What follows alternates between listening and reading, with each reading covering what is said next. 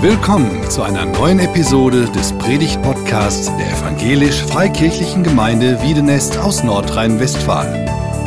Wir sind davon überzeugt, dass Gott durch Predigten redet. Wir wünschen viel Inspiration beim Hören.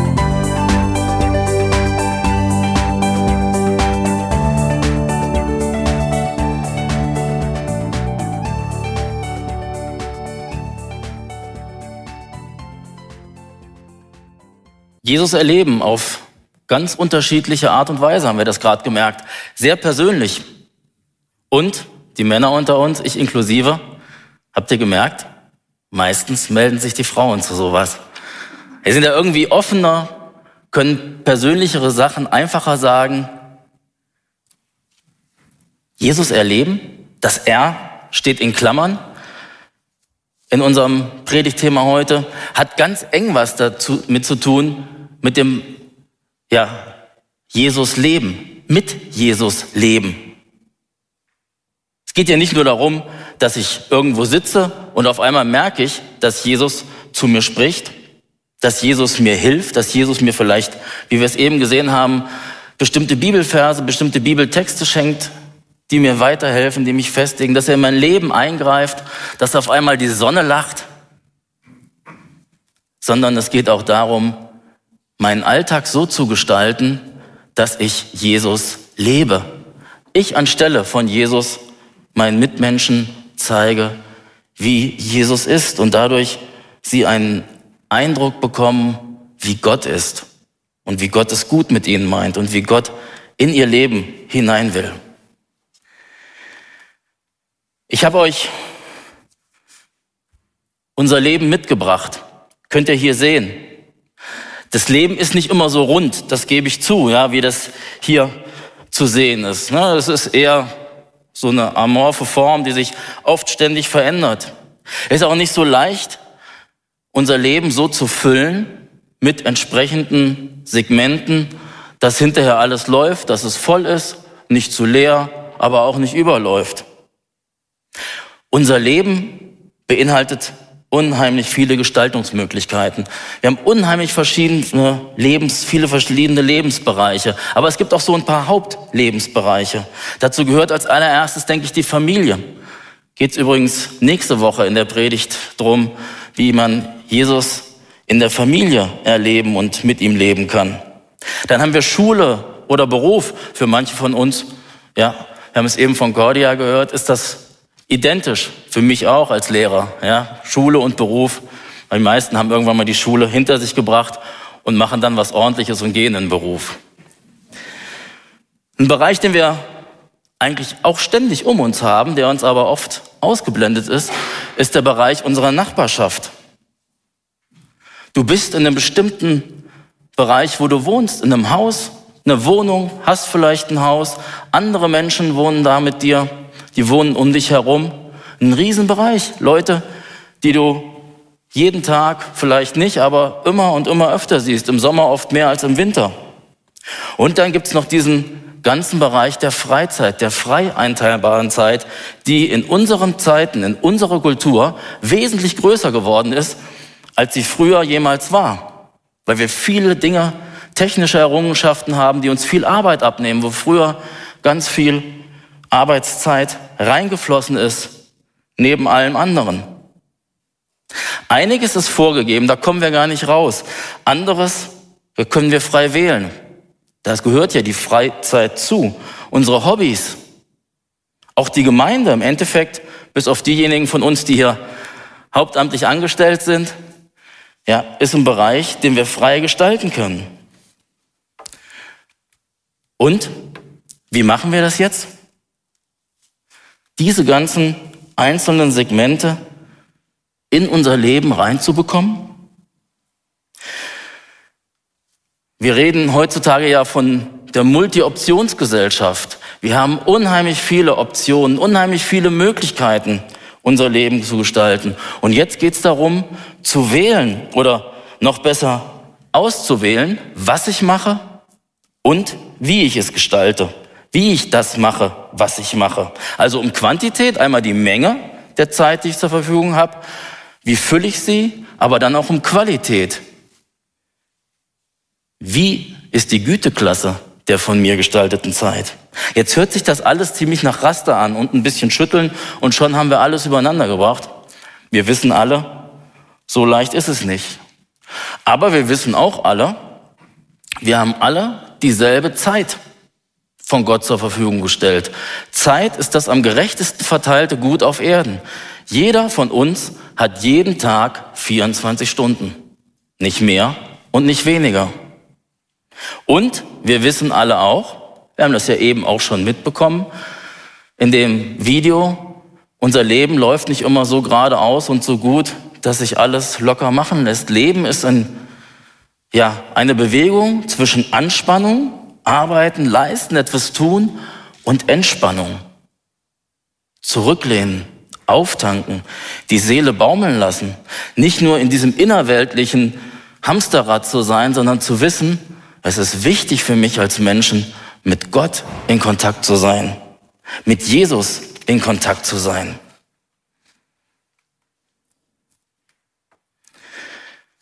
Ich möchte uns auf drei wichtige Bereiche hinweisen in dieser Predigt. Einmal geht es ums Handeln, zum Zweiten geht es ums Reden und zum Dritten ums Schweigen oder man könnte auch sagen ums Denken, ums Nachdenken.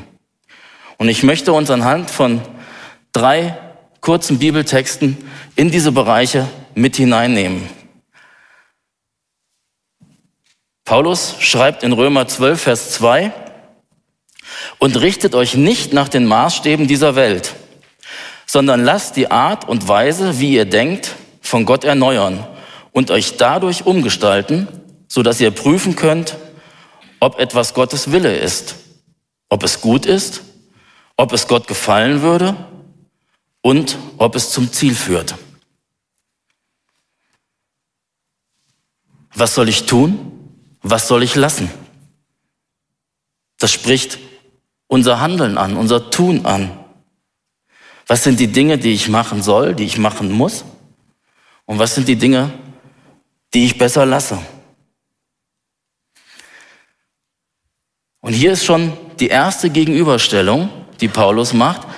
Es gibt Maßstäbe unserer Umwelt, unserer Gesellschaft, die gar nicht so gut sind dass Gott sagen würde, tu das auch so, sondern Gott sagt, ich als Schöpfer des Lebens weiß gut, wie Leben läuft, weiß gut, wie Leben funktioniert. Ich kenne die Probleme, ich kenne die Schmerzen, die Leiden, die Krankheiten. Ich kenne alles das, was dein Leben kaputt macht.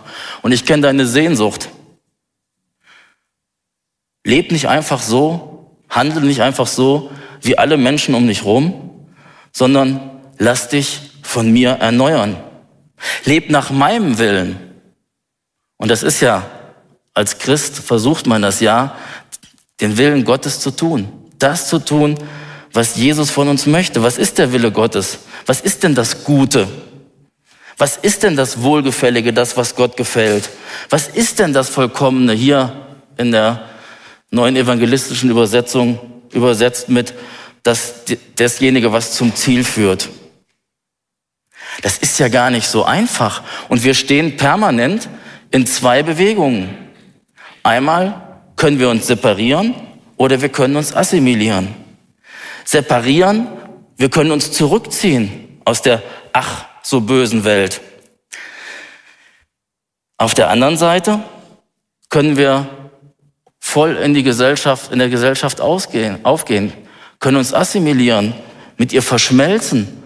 Man erkennt uns gar nicht mehr als Christen, als Menschen, die mit Jesus leben und die Jesus erleben. Wir leben wie alle anderen auch. Immer wenn man so zwei Pole gegenüberstellt, ist es wichtig zu wissen, wo finde ich die richtige Mitte? Für mich als Einzelnen, für uns als Gemeinde, für Christen, die in einer bestimmten Kultur hier in Westeuropa leben oder auch auf anderen, in anderen Ländern dieser Welt. Aber alles gemein, allen gemeinsam ist, es geht nicht darum, irgend, ja, welche Verhaltensweisen an den Tag zu legen, sondern Paulus sagt hier, lasst, richtet euch nicht nach den Maßstäben dieser Welt, dieser Welt, sondern wir sollen uns von Gott erneuern lassen. Das ist ein innerer Prozess und der geht immer weiter und startet immer wieder neu. Das Wort der Erneuerung hier, das kann man, äh, heißt im Griechischen Metamorphose, beziehungsweise das Verb, was dann dazugehörig ist, ist der Prozess, der da, ange, äh, äh, da aufgezeigt wird. Stellt euch so eine Raupe vor, die sich verpuppt. Die hängt dann da und auf einmal geht sie auf und es kommt ein wunderschöner Schmetterling raus. Das ist eine Metamorphose. Das ist eine Veränderung. Allerdings auch nur äußerlich, noch nicht innerlich. Aber vielleicht als kleine Hilfe, das ist das, was Jesus möchte, dass du dich veränderst, dass du diesen alten Menschen ablegen kannst und zum neuen Menschen wird, der durch Gott geprägt ist, der durch seinen Geist geprägt ist und dann sein Leben lebt. Dieses sich separieren, dieses sich zurückziehen aus der Welt, da ist unsere Gemeinderichtung nicht die einzige Kirche oder Gemeinde, die das gemacht hat, aber die ist da auch mal eine Zeit lang Vorreiter gewesen vor etlichen Jahrzehnten. Da wollte man nichts mit der bösen Welt zu tun haben.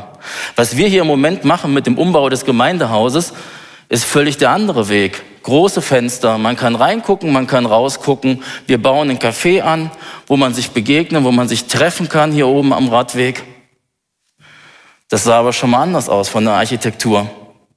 Kennt ihr noch Gemeindehäuser mit hohen Mauern und oben sind Fenster? Man kann nicht rausgucken, man kann nicht reingucken.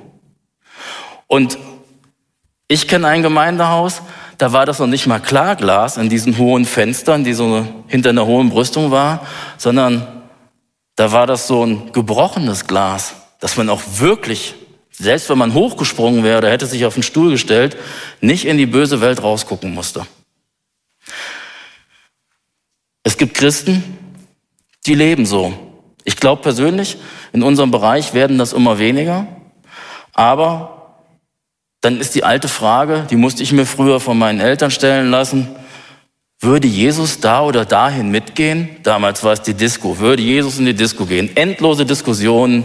Ich dann meinen Eltern erklärt, dass Jesus schon da ist und was weiß ich. Und naja, und sie hatten von ihrer Seite auch eigentlich recht. Ne? Ähm, naja. Und so wichtig ja, ist das auch, dass man sich von manchen Dingen zurückzieht, dass man nicht mitmacht, wenn man mit Jesus lebt und wenn du Jesus erleben willst. Ich möchte mal ein Beispiel geben, wo wir uns als Christen auch ja, rausziehen sollen, wo wir nicht mitmachen, nicht mitgehen sollen. Ich finde, ein Bereich, den wir zur Perfektion gebracht haben, also ich bin Meister da drin, ist so dieses Lästern über andere. Das kann man auf verschiedenen Ebenen machen. Ne? Boah, blöd und irgendwelche Schimpfwörter nehmen. Aber man kann das auch ganz fein und filigran machen. Und der Christen heißt das dann vielleicht, und was ich dir jetzt sage, ist nur fürs Gebet. Klammer auf, dahinter steht, ich will dir mal was über den anderen erzählen, wo es nicht so gut läuft in seinem Leben. Und ich will dir erzählen und zeigen, dass ich das weiß, dass ich einer von den Wissenden bin. Klammer zu. Mach nicht mit bei den Lästereien. Ich erlebe das jeden Tag in der Schule. Ne? Ich habe mit fünf bis zehn Klässlern zu tun. Da ist oft der coolste der, der am meisten drüber lästert. Wie andere sind, wie sie aussehen, wie sie sich verhalten, wie dumm sie sind oder auch wie strebsam sie sind. Und oft ist das ja so eine Reaktion, damit ich nicht in den Fokus komme, ja, damit ich nicht einstecken muss. Deshalb schlage ich auf andere drauf. Manchmal ist sich zu separieren, sich zurückziehen, zu bestimmten Orten oder Veranstaltungen nicht zu gehen oder ein bestimmtes Verhalten, ein bestimmtes Handeln und Tun eben nicht an den Tag zu legen, auch ein gutes Beispiel, wie ich mit Jesus leben kann. Manchmal hat das auch was damit zu tun, mit den sogenannten Starken und Schwachen im Glauben. Was der eine noch kann, auch vor seinem Gewissen und vor Gott vertreten kann, ist für den anderen ein Problem. Da kommt er nicht mit. Paulus sagt an anderer Stelle ja einiges dazu, wie man in der Gemeinde miteinander umgehen muss oder soll, als sogenannte Starke und Schwache. Wichtig ist nur, in bestimmten Bereichen unseres Lebens ist das, was Gott nicht möchte. Die Maßstäbe dieser Welt, das System dieser Welt, das System der Sünde so stark, dass wir gar nicht gewinnen können. Im Hinblick auf ja, sexuelle Unreinheit habe ich mal einen guten Vortrag gehört, wo der Redner dann sagte, und wenn du dir Pornos anguckst, dann glaub nicht, dass du irgendwann ausmachen kannst. Der Porno gewinnt immer. Du wirst reingezogen in eine Vorstellungswelt, wo du irgendwann nicht mehr rauskommst. Fang gar nicht an mit zu spielen. Ich guck nur mal den Anfang. Ich guck nur mal ein Standbild. Lass es ganz sein. Separiere dich. Auch das heißt Leben mit Jesus. Das andere Extrem, die wir heute, wir heute haben, ist oft die Verschmelzung. Werdet nicht gleichförmig dieser Welt, wird dieser Text äh, in einer anderen Übersetzung übersetzt. Also passt euch nicht an, macht, lebt nicht nach demselben Schema, habt nicht dieselbe Form. Und jetzt ist die Frage, wo geht Jesus hin und wie handelt er? Und Jesus geht in die Brennpunkte dieser Welt. Jesus geht zu den Menschen, die ihn dringend brauchen. Im Endeffekt sind das alle Menschen, die ihn dringend brauchen. Aber Jesus geht dahin, wo Not ist, wo Krankheit ist. Und jetzt sind wir als Christen, wenn wir mit Jesus leben und wenn wir Jesus erleben wollen, aufgerufen, in unserem Umkreis dorthin zu gehen, wo Gott so dringend gebraucht wird, wo Vergebung so dringend gebraucht wird, wo Zuspruch und Hilfe so dringend gebraucht wird. Und meine Frage an dich und an mich, lebst du deinen eigenen Lifestyle oder lebst du den Jesus-Lifestyle? Ist es dein Lebensstil, den du so gefunden hast und du machst alles mit, was geht?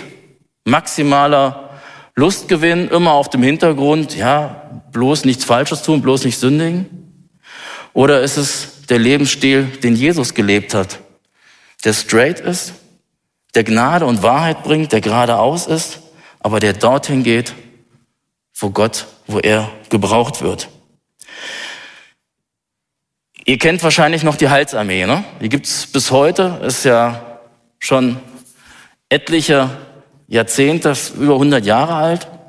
Die Heilsarmee, ich habe das auf St. Pauli erlebt, wo ich äh, da im Rahmen meines Zivildienstes damals in dem, ja, ich weiß ja gar nicht, wie das heißt, bürgerlicher Unterricht, Bürgerschaftsunterricht gewesen bin von der Organisation, äh, mit der ich im Zivildienst war. Und da waren wir auf der Heilsarmee, haben die, äh, auf der Heilsarmee, da waren wir äh, in St. Pauli, da Richtung Reeperbahn und so, und da haben wir die, habe ich die Heilsarmee erlebt. Am Anfang fand ich das so ein bisschen komisch. Ne? Die liefen da in den Uniformen rum, aber hinterher habe ich verstanden, warum die das machten. Die haben gezeigt,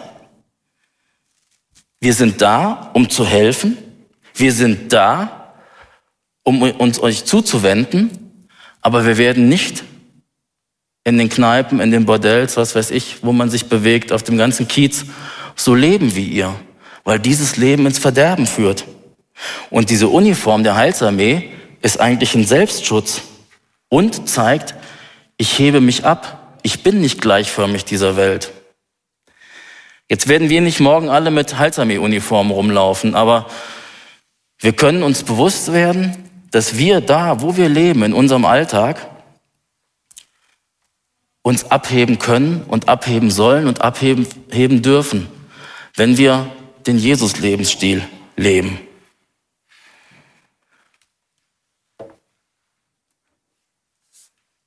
In Kolosser 4, Versen 5 und 6 sagt Paulus, Seid weise im Umgang mit Menschen von draußen und nutzt die Gelegenheiten, die Gott euch gibt.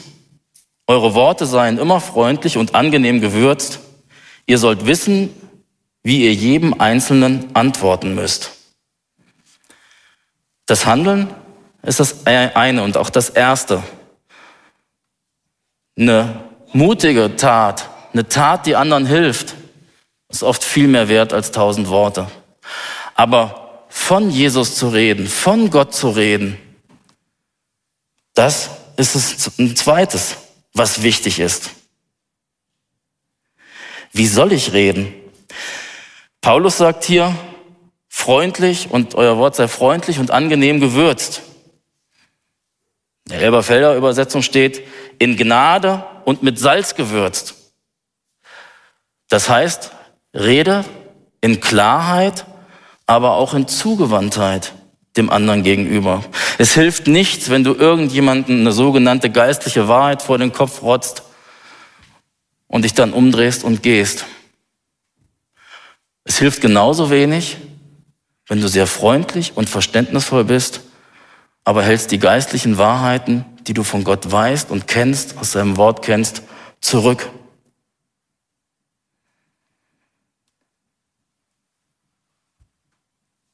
Ich habe mal ein Buch gelesen, geht um Predigtvorbereitung und den Titel fand ich sehr schick. Der Titel heißt Einfach von Gott reden. Und das ist so eine Sache, die ist einfach und schwer zugleich. Ist ja auch eine Doppeldeutung. Ne?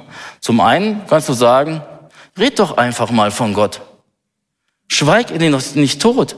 Nimm ihn doch nicht raus aus deinen Gesprächen, die du im Alltag hast. Aber zum anderen und das war genauso mit diesem Titel des Buches intendiert, heißt es, rede einfach von Gott. Mach's nicht zu kompliziert. Dein Gegenüber soll verstehen können, soll sich reindenken können. In den Versen vor diesen beiden Versen, die ich gerade vorgelesen habe, da sagt Paulus, bevor du von Gott redest, ist was anderes ganz wichtig. Und er bittet die Gemeinde in Kolosse, betet für uns, dass Gott uns eine Tür aufmacht für das Evangelium. Und bevor du mit anderen Menschen redest, bete, dass Gott dir eine Tür öffnet, die gute Nachricht von Jesus Christus richtig angemessen zu sagen und sagen zu können. Und er sagt ja auch, betet nicht nur dafür, dass eine Tür für uns geöffnet wird, sondern dass wir auch wissen, wie wir reden sollen. Und jetzt sind wir beim einfach von Gott reden. Wir reden von Gott, nicht von uns. Habt ihr gemerkt bei den verschiedenen Beiträgen im Video, da ging es um Gott, das, was Gott getan hat. Klar hat das was mit dem Leben des Einzelnen zu tun, mit seiner Geschichte, seinen, seinem, äh, seinen Gefühlen, mit dem, wie es ihm gerade geht. Aber es geht darum, dass man von Gott erzählt und nicht nur von sich selbst. In diesem Buch, was ich gerade erwähnt habe, war für mich eine äh, Erkenntnis ziemlich wichtig. Da sagt der, der es geschrieben hat, wenn du predigst oder auch wenn du redest, kannst du sagen, dann redest du nicht über die Bibel oder über einen Bibeltext, sondern rede mit der Bibel und mit dem Bibeltext. Versteht ihr den Unterschied? Wenn ich über die Bibel rede, ist das abgehoben vielleicht wissenschaftlich, aber wenn ich mit der Bibel rede, wenn ich mit dem, was da steht, ja, so umgehe, es so weitersage, weil ich es erlebt habe, dass es trägt, weil ich erlebt habe, dass Jesus da ist, dann ist es ganz was anderes.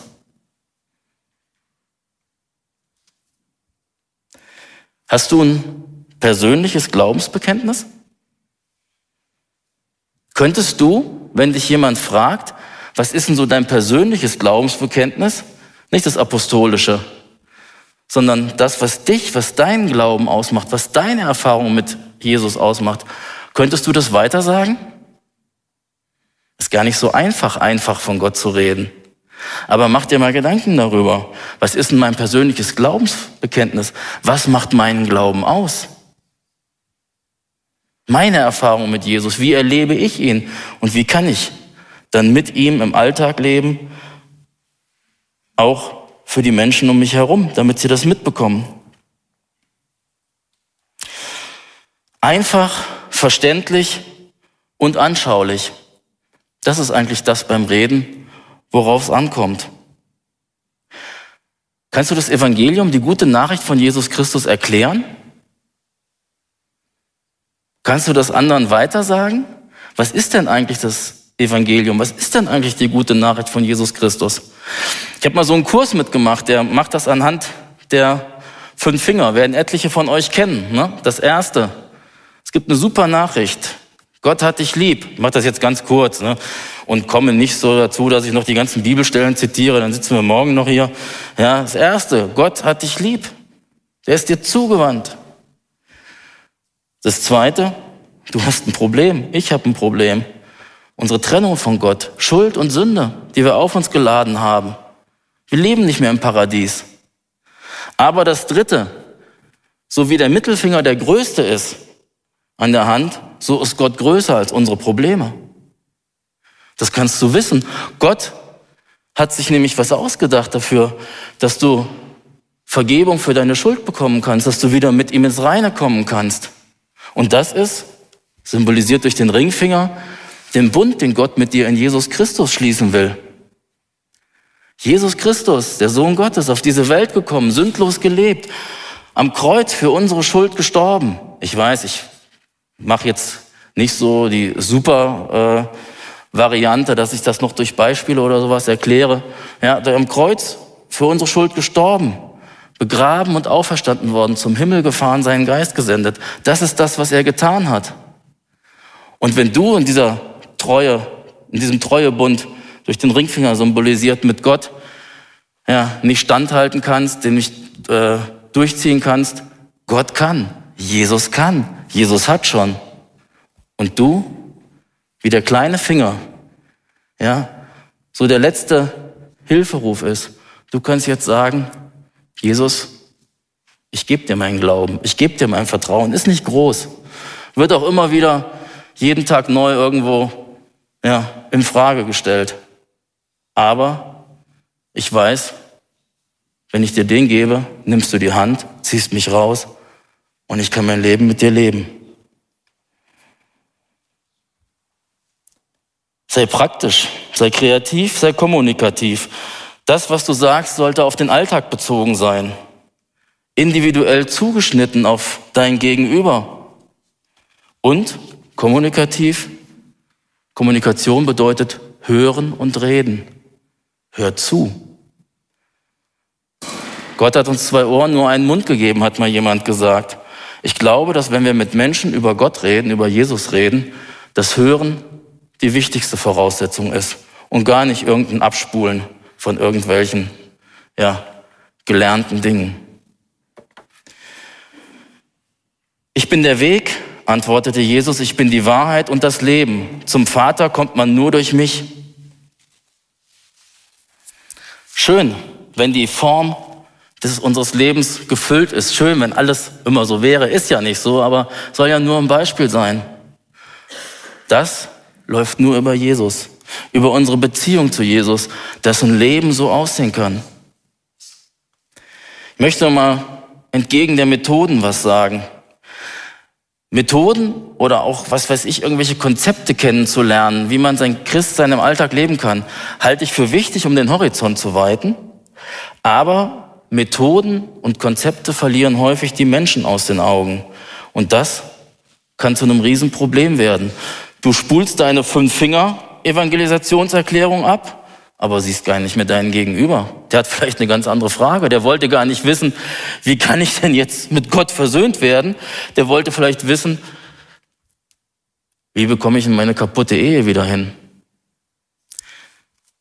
Wie gelingt es mir denn, endlich im Beruf Fuß zu fassen und meinen Lebensunterhalt zu verdienen? Oder wie kann ich es denn schaffen, meinen Nächsten, meinen Nachbarn, der mich so ankotzt, zu lieben, ihm was Gutes zu tun. Vielleicht war das eher die Frage. Von daher Methoden sind hilfreich und gut, dürfen aber nicht über das Leben gesetzt werden. Versetz dich doch mal in die Lage des anderen, gerade wenn es auch darum geht, Evangelium zu erklären und du hakst an der falschen Stelle ein. Möchtest du denn, dass jemand dich zu seiner Weltanschauung, zu seiner Religion bekehrt und dich überfährt?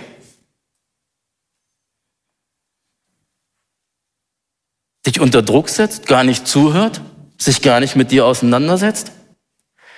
Nein, das möchtest du nicht. Und trotzdem ist es in diesem Bereich wichtig zu wissen, wenn Jesus Christus sagt, ich bin die Wahrheit, Ist das, was er sagt, zuverlässig? Ist das wahr? Führt der Weg zu Gott wirklich nur über Jesus? da müssen wir uns als Christen auch immer wieder hinterfragen. Glauben wir das selber wirklich? Leben wir das selber? Was sind denn die Dinge, die Argumente, die Erlebnisse, die das stützen für uns, dass wir wissen, dass Jesus wirklich die Wahrheit ist? Ich bin ja schon im dritten Bereich. Ne? Manchmal ist das Schweigen besser oder das Nachdenken besser als das Handeln und Reden. Manchmal ist es besser, sich erstmal bewusst zu werden, wo bin ich denn hier gerade angekommen, wenn ich mit Jesus lebe und wenn ich Jesus ja gerne dem anderen mitteilen möchte. Manchmal haben wir in unseren Freikirchenkreisen immer gedacht, dieser eine Weg der Bekehrung, ein Gebet, ich gebe mein Leben in Jesu Hände, ich bitte um Vergebung meiner Schuld, das ist das Ein und alles. Nein, Jesus sagt auch, ich bin der Weg. Und ein Weg wird gegangen und es ist länger. Und es gibt ganz unterschiedliche Stadien, in denen Menschen leben. Auch wenn jemand mit Jesus angefangen hat, ist sein Weg mit Jesus noch lange nicht zu Ende. Dann möchte Gott, dass wir ja in der Nachfolge leben. Wo steht der Einzelne? Wo steht dein Gegenüber? Die Menschen, mit denen du zusammen bist? Es geht nicht nur um diesen einen Schritt, dass sich jemand bekehrt. Im Endeffekt wäre es schön, so ein Leben zu führen, was rund ist, was gefüllt ist, wo alles an seinem Ort ist. Aber es kommt das Entscheidende. Das ist das, was ich dir zum Schluss zum Nachdenken mitgeben will. Jesus sagt ja, ich bin das Leben. Leben in Fülle, Leben im Überfluss. Leben, wie ich es mir gedacht habe. Das lebt Jesus. Lebst du nach dem Achsenmodell oder nach dem Tortenmodell? Und zu meiner Schande muss ich gestehen, ich lebe oft genug nach dem Tortenmodell. Diese einzelnen Segmente, diese einzelnen Tortenstücke, die reihe ich nebeneinander auf in meinem Leben. Hier ist Gottesdienst, da ist Arbeit, da ist Familie, da ist Hobby. Und jetzt bewege ich mich in jedem Bereich oft genug nach meinem Gutdünken. Ich möchte aber ein Mensch sein und werden, der nach dem Achsenmodell lebt. Das kann man schön an diesem Spielstein hier sehen. Aus der Mitte raus gehen die Speichen nach außen. Und wenn die Mitte Jesus Christus ist in deinem Leben und du von daher alles ableitest, wie handle ich, wie rede ich oder auch wann schweige ich, ich glaube, dann bist du und ich, dann sind wir auf einem guten Weg, Jesus im Alltag zu erleben und mit Jesus im Alltag zu leben. Amen.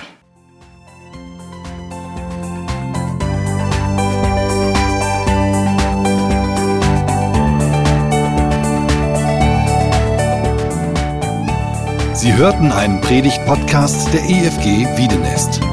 Weitere Predigten, Informationen zu Jesus Christus und zu unserer Gemeinde gibt es unter www.efg-wiedenest.de.